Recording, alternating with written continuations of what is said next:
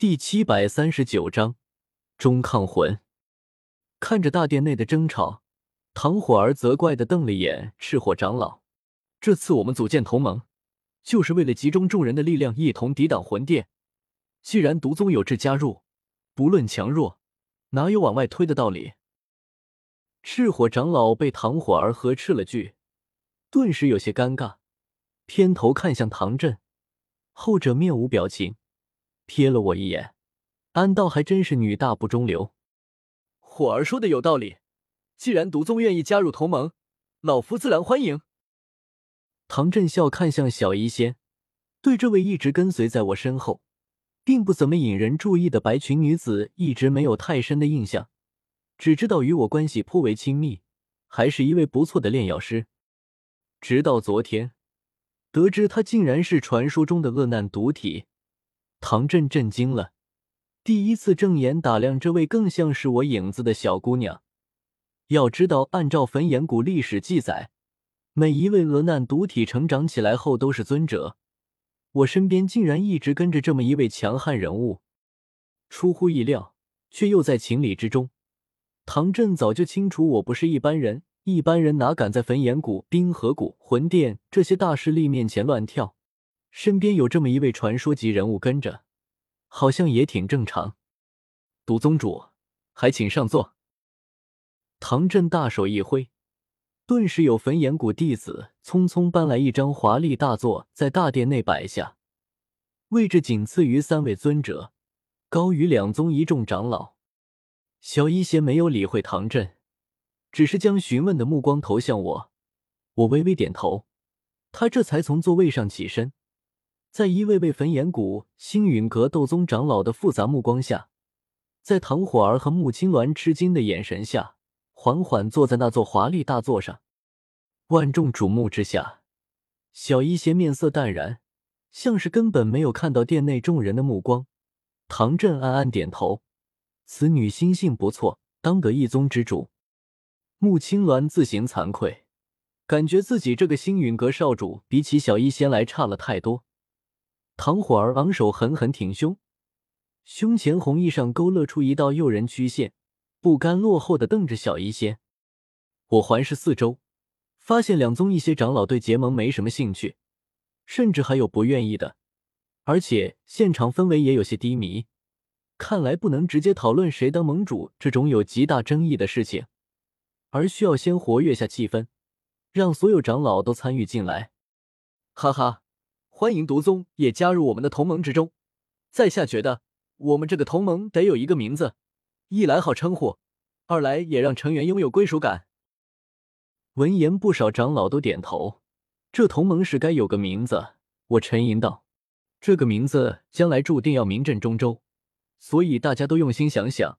我就先抛砖引玉吧。”顿时，众人的目光齐刷刷落在我身上，大殿内震落可闻。他们当然不会觉得我说的话是砖，都在期待我会取出什么名字来。叶师兄能做出之前那首诗，取的名字一定很优雅古意吧？穆青鸾默默想着，然后就见我咧嘴一笑。我们结盟的目的是为了抵抗魂殿，所以同盟的名字不如就叫全中州联合起来，一同抵抗魂殿联盟，简称中抗魂，如何？啊！穆青鸾在风中凌乱，唐火儿瞪大双眼，其余唐镇、风尊者、药老等人也全部傻眼。这这名字也太朴实无华了吧！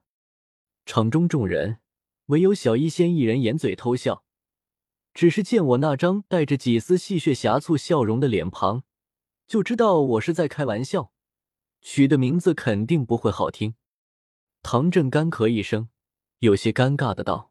纳兰叶，你这个名字有些长了，还是换一个吧。唐火儿虽然对我很有好感，也无法在这个事情上同意我。小脸皱成一团，想了想，不如叫焚魂盟如何？取焚尽魂殿之意。赤火长老拍手叫好，一群焚炎谷长老也纷纷点头称赞，唐振也不例外。这个名字可比我之前那个。好上不止一星半点。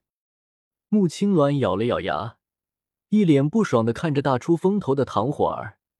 别以为女人之间就不会争强好胜，尤其是为了某个男人而争风吃醋时，比男人之间还狠。焚这一次，呵呵，我看还是太弯弯绕绕了。同盟的名字要对整个中州公布，还是直白点好。穆青鸾对唐火儿一阵冷嘲热讽，然后说出了自己的想法：不如就叫杀魂盟。我们不仅要抵抗魂殿，还要反杀回去，将整个魂殿都杀光。这个名字引来星陨阁众长老的一致好评。焚魂盟这名字让外人一听还以为是焚炎谷建立的呢，搞得像是星陨阁成了焚炎谷的附庸。这些星陨阁长老哪里愿意？两边各执一词，都想用自家少主想出来的名字。星陨阁长老和焚炎谷长老顿时开始打起嘴炮，大殿内议论纷纷。连殿外值守的焚炎谷弟子都能隐约听见里面的争吵声，顿时这些值守弟子面面相觑，不知道里面是发生了什么，竟然能让这些位高权重的长老吵成这样。长老们一定是在维护我焚炎谷的利益，大家早站好岗，绝不能让人进去打扰谷主和众长老。